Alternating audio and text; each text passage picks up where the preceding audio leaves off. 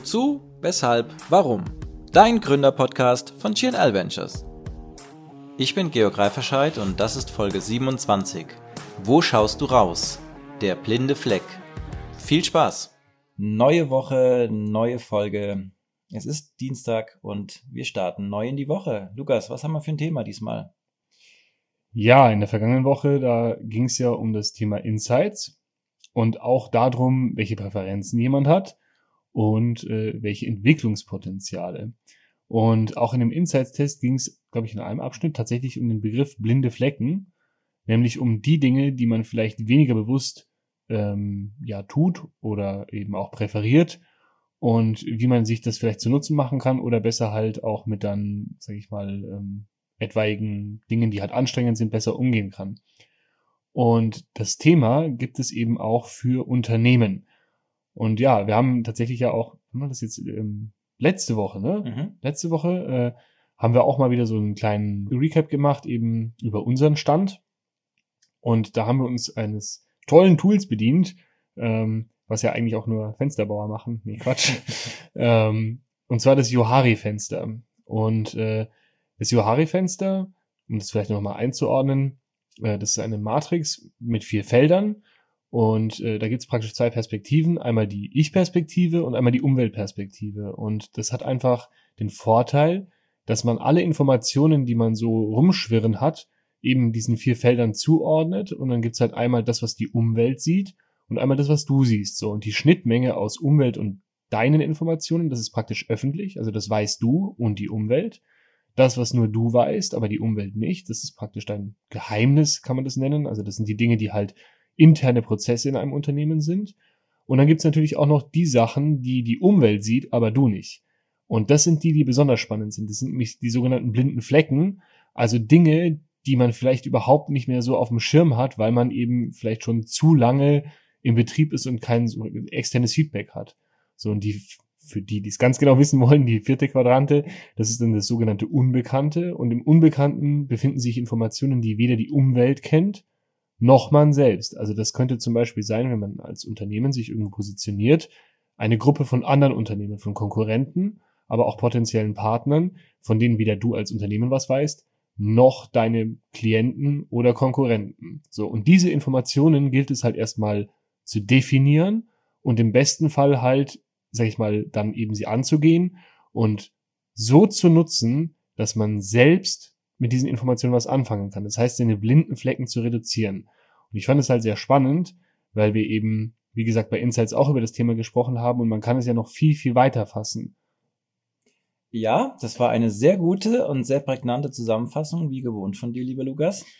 Ähm, also du bist ja auch tatsächlich mit der Idee äh, angekommen letzte Woche und äh, wollte auch gerade noch mal kurz ergänzen oder den Punkt, den du hattest jetzt mit Insights, also Insights Persönlichkeitsprofile und wenn man das dann so liest, diesen Text über einen selbst, ja, also sprich, da steht dann auch in der Person, also Lukas Landscheiner oder Georg Reiferscheid ist so und so und so, ähm, dann hatten wir ja alle so ein paar Stellen markiert, wo wir gedacht haben, okay, passt das jetzt irgendwie zu uns? Und dann war ja auch die Empfehlung von Benno, der ja eben ne, zertifizierter Insights Coach ist, praktisch damit doch mal eben zu den anderen zu gehen und das abzufragen. Also sprich so Klassiker, Eigenwahrnehmung, also Selbstwahrnehmung, Fremdwahrnehmung, immer diesen Abgleich, den wir ja so im Persönlichkeitsentwicklungsfeld ähm, ja hoffentlich regelmäßig machen, wobei der auch nicht mal ganz so einfach ist, weil ja auch die Frage ist, zu wem geht man? Mhm. Ne, auch jetzt hier eben genauso jetzt gleich bei dem bei der praktischen Anwendung von dem Johari-Fenster. Wie kriegt man denn überhaupt das Feedback von der Umwelt? Wer ist die Umwelt? Wie definiert man die?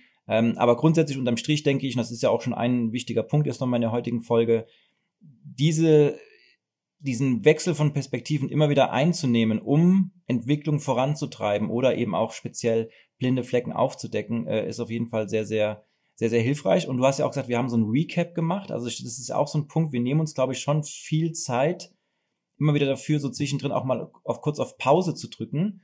Und ähm, ich nutze ja oft so einen Begriff dann so ein bisschen auf die Meta- oder auf die Vogelperspektive zu gehen und zu überlegen, so was machen wir denn jetzt eigentlich hier gerade so, ne? Und ähm, also jetzt nicht irgendwie in dem Moment jetzt operativ, sondern so grundsätzlich, wo geht die Entwicklung hin? Und das ist ja auch so ein Punkt, der, äh, wo so ein, ein, ein Fenster, ja, eine Matrix, äh, er redet ja auch stark an die, an die SWOT-Matrix, ähm, ähm, eben sehr hilfreich sein kann.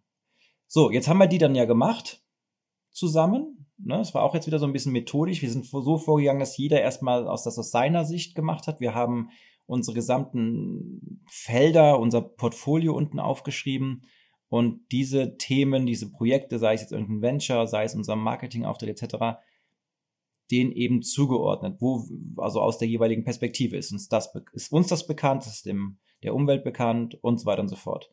Was war für dich so das Spannendste, was dabei rauskam? Das Spannendste fand ich, und das hast du jetzt gerade auch schon äh, kurz angerissen, äh, ähnlich wie bei Insights, wo man ja, sag ich mal, bei der Fremdwahrnehmung guckt, wen fragt man, erstmal für uns zu definieren, ja, wer ist denn eigentlich unsere Umwelt? Also das ist nämlich super, also fand ich persönlich super spannend, weil es ist schon ein Unterschied, ob man, sag ich mal, äh, die Umwelt als die Menschen definiert, die sowieso schon mit einem mehr oder weniger in Kontakt sind. Das sei jetzt mal dahingestellt, ob das nur, in, vermeintlich nur ein LinkedIn-Kontakt ist über drei Ecken oder ob es ein, ein, ein, ein Mitglied im YFC ist oder äh, ein, ein, ein Geschäftspartner, egal wer Workshop-Teilnehmer, ist völlig egal. Also ähm, ob das als Umwelt gilt oder praktisch jemand völlig Fremdes. Mhm. Und das ist nämlich auch ein Unterschied. Ich, wie du eben gesagt hast, ne, wen fragt man? Fragt man Freunde, Bekannte, Familie bei der Fremdwahrnehmung, die vielleicht, sag ich mal, noch ein bisschen geschönter antworten oder im besten Fall sogar super ehrlich, das ist dann noch besser. Ähm, oder fragt man Leute, die einen halt überhaupt nicht kennen? Weil das ist, glaube ich, auch nochmal ein ganz, ganz äh, gravierender Unterschied, weil wenn du jetzt, ich hatte ja das Beispiel gesagt, äh, wenn du dich in die Fußgängerzone stellst und sagst, yo, das ist jetzt von mir aus LLC. So, was sehen die Leute? Die Leute, die sehen Streetwear. Die sehen Streetwear mit einem coolen Style, cooles Design und mehr fragen die erstmal nicht nach. Aber die Leute, die den Louis und dich kennen oder halt auch, sag ich mal, äh, in, in eurem Bekanntenkreis sind, die nehmen das natürlich völlig anders wahr. Und das war halt für uns, also für mich persönlich war es die größte Erkenntnis, einfach mal zu sehen, okay, wer ist die Umwelt und wie wirkt oder ja aus unseren beiden unterschiedlichen Perspektiven, wie wirkt das dann? Ja, ja, und das geht ja auch einher mit den äh, vielen Diskussionen, die wir immer wieder haben oder auch ja genau, also Diskussion einfach darüber, wer denn eigentlich die Zielgruppe ist, an wem wir uns immer wieder orientieren, also auch sprech, äh, entsprechend einordnen, wie sind wir gerade auf dem Weg, also läuft es gut, läuft es weniger gut, weil wir haben jetzt ja eben auch viele, sag ich mal, qualitative Faktoren in der Messung, ob es jetzt gut läuft oder nicht gut läuft oder beziehungsweise wie gut es läuft. Und ähm, ja, war auf jeden Fall auch für mich eine interessante Erkenntnis, dass wir da unterschiedlich unterwegs sind. Und was mir auch nochmal bei dem letzten Mal, aber jetzt auch gerade im Gespräch auffällt, ist ja auch nochmal dieser Punkt mit, die, also Freunde, Familie ist ja klar, die nehmen wir jetzt ja auch mal gerade außen vor, weil wir reden ja vom Johari-Fenster und eben reden vom, vom Business-Kontext. Die Leute, die ja jetzt in der bekannten Umwelt sind, die waren ja vorher auch mal unbekannt. Ne? Die sind ja auch mhm. irgendwie dazugekommen. Das heißt, das ist auch so ein Punkt, den wir, an den wir oft kommen miteinander, der, der ja logisch ist, weil ich habe ja, bringe ja meinen, meine Story mit rein und dadurch ist irgendwie so GNL Ventures entstanden und du kommst natürlich jetzt als, als bist ja vor einem Jahr als Externer reingekommen und, und also gestaltest natürlich klar mit, nur hast ja jetzt nicht das miterlebt, was in den Jahren zuvor war. Das soll heißen, also ein Teil von dem heutigen Selbstbild ist ja natürlich gespeist durch jahrelange Fremdbilder, Schrägstrich Feedback. Und das ist, war auch nochmal so ein interessanter Punkt. Und gleichzeitig ist es aber auch das, was jetzt helfen kann und was wir auch schon gemerkt haben. Es ist ja schön, wenn es über Jahre zu einem guten Selbstbild gekommen ist durch gutes Fremdbild, kann auch sowas zu, zu blinden Flecken führen, weil man nämlich eben dann vielleicht ja doch auch irgendwie bewusst oder unbewusst immer von den gleichen Leuten, die auch neu reinkommen, immer ähnliches Feedback eben bekommt. Also soll heißen, nochmal so auf der, auf dem leeren Blatt Papier anfangen zu überlegen, von wem wollen wir welches Feedback, ist auf jeden Fall sehr hilfreich. Ja, also das war jetzt auch nochmal, glaube ich, ein ganz guter Punkt. Ähm, ja, also ich hatte gerade schon überlegt, wie die Folge eigentlich heißen kann. Das ist eigentlich, eigentlich ist es tatsächlich so, bist du blind. Ja, kann man, kann Echt, man, bist du blind? Ich finde, ich finde das eigentlich ganz passend, weil die die Blindheit ist ja nicht zwingend, also die, wie gesagt, die hängt vom Kontext ab.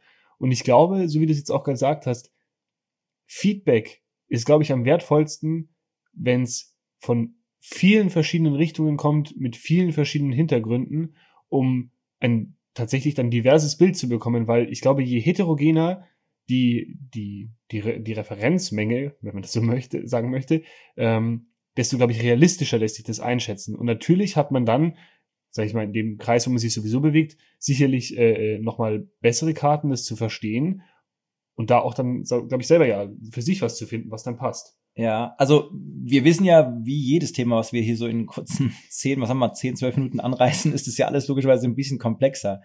Ähm, jetzt ist ja auch wiederum die Frage, ähm, A wiederum, was ist denn eigentlich Feedback? Ja? Mhm. Wo fängt, also wie definiert sich Feedback? Ähm, hat man Feedback jetzt bezogen auf irgendeinen bestimmten Punkt? Also auf eine, eine Leistung, die man gibt, eine Leistung, die man erbracht hat, auf einen Außenauftritt, worauf, also das, das müsste man ja auch nochmal differenzieren. Und dann ist ja schon, also ich würde jetzt grundsätzlich d'accord gehen und sagen, ja, so heterogen wie möglich. Und andererseits ist ja auch so, dass gewisse Leute vielleicht eben gewisse Sachen gar nicht einschätzen können, auch gar nicht wichtig ist, ob sie sie einschätzen können. Ne? Also wenn ich jetzt meinen Vater frage, der über 80 ist und der mit Internet jetzt nicht so wirklich viel zu tun hat, wie findest du jetzt den Instagram-Auftritt oder so? Ja, gut, klar, mag der auch sein Gespür abgeben, nur die Frage ist ja, aus welchem Kontext kommt der und wie wertvoll, also wie hilfreich ist es dann für uns? Ne? Und ähm, oder anders auch gefragt, wie bereitwillig sind denn Leute überhaupt Feedback zu geben? Also jetzt wieder die Feedback-Art. Also reden wir jetzt von, jemand schreibt eine persönliche Nachricht aus intrinsischen Motiven, jemand schreibt eine persönliche Nachricht, weil wir ihn darum gebeten haben, jemand lässt ein Five-Star-Review oder One-Star-Review bei Google, jemand schreibt was auf Proven Expert, äh, viele Menschen kommen zu einem Event, was ja auch Feedback ist, ähm, Leute fragen einen an, was ja auch wiederum Feedback ist. Wovon reden wir? Ne? Was, was, welche Art von Feedback ähm, und da sind wir ja genau bei dem Punkt. Quantitativ, was ja oft dann eben in den Vielzahl von KPIs draußen gemessen wird. Ja, keine Ahnung, Likes äh, etc., äh, Conversion Rate von irgendwas. Qualitatives Feedback und ähm, oder auch Feedback, was man vielleicht gar nicht so richtig, sag ich mal, messen kann, weil es, und das ist ja speziell in meinem Hauptfeld von Sparring und Workshops, also von der Interaktion mit Menschen, das, was ja im Gespräch passiert, also angefangen von Gestik, Mimik, öffnet sich ein Mensch. Also zum Beispiel auch das finde ich immer wieder, wenn ein, weil wir jetzt auch zum Tage über Führung auch gesprochen haben, wenn sich eine Mitarbeiterin äh, jetzt zum Beispiel in der Praxis in Frankfurt öffnet mir gegenüber, also auch mit persönlichen Themen, ist das auch für mich eine Form von Feedback, weil sie weiß, dass sie vertrauen kann, dass sie eben kommen kann. Also soll heißen, Feed Feedback ist ja mannigfaltig und sollte da auch nochmal überlegt haben, okay, welches Feedback möchte ich denn? Von wem möchte ich das, wie komme ich daran, bei dem von wem sollten wir möglichst äh, heterogen sein, auch den Mut haben, heterogen zu sein und auch den Mut haben, diese Blind Spots, diese blinden Flecken zu erkennen. Insofern, was sind deine blinden Flecken oder wie blind bist du? Wir gucken mal noch, wie die Folge heißt. Und ähm, ja. Ja, ich finde, das ist ein schönes Ende.